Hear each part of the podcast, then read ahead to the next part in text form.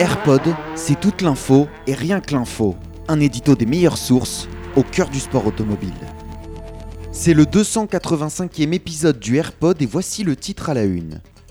Audi pourrait stopper le GT3 pour se concentrer sur la F1 et envisagerait sérieusement de fermer son département compétition client.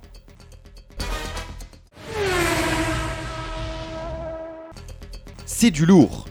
Audi risque de mettre un terme à ses programmes de compétition client à l'issue de la saison 2023 et par conséquent à sa présence dans tous les championnats où sont engagés des R8 LMS GT3 comme le DTM ou le GT World Challenge. D'après les informations de l'édition allemande de motorsport.com, la marque Ozano envisagerait très sérieusement cette option afin de concentrer toute son attention sur son arrivée en Formule 1, programmée pour 2026. Ces dernières années, Audi a déjà mis fin à son programme d'usinement DTM en 2020 et sa présence en Formule E l'année suivante.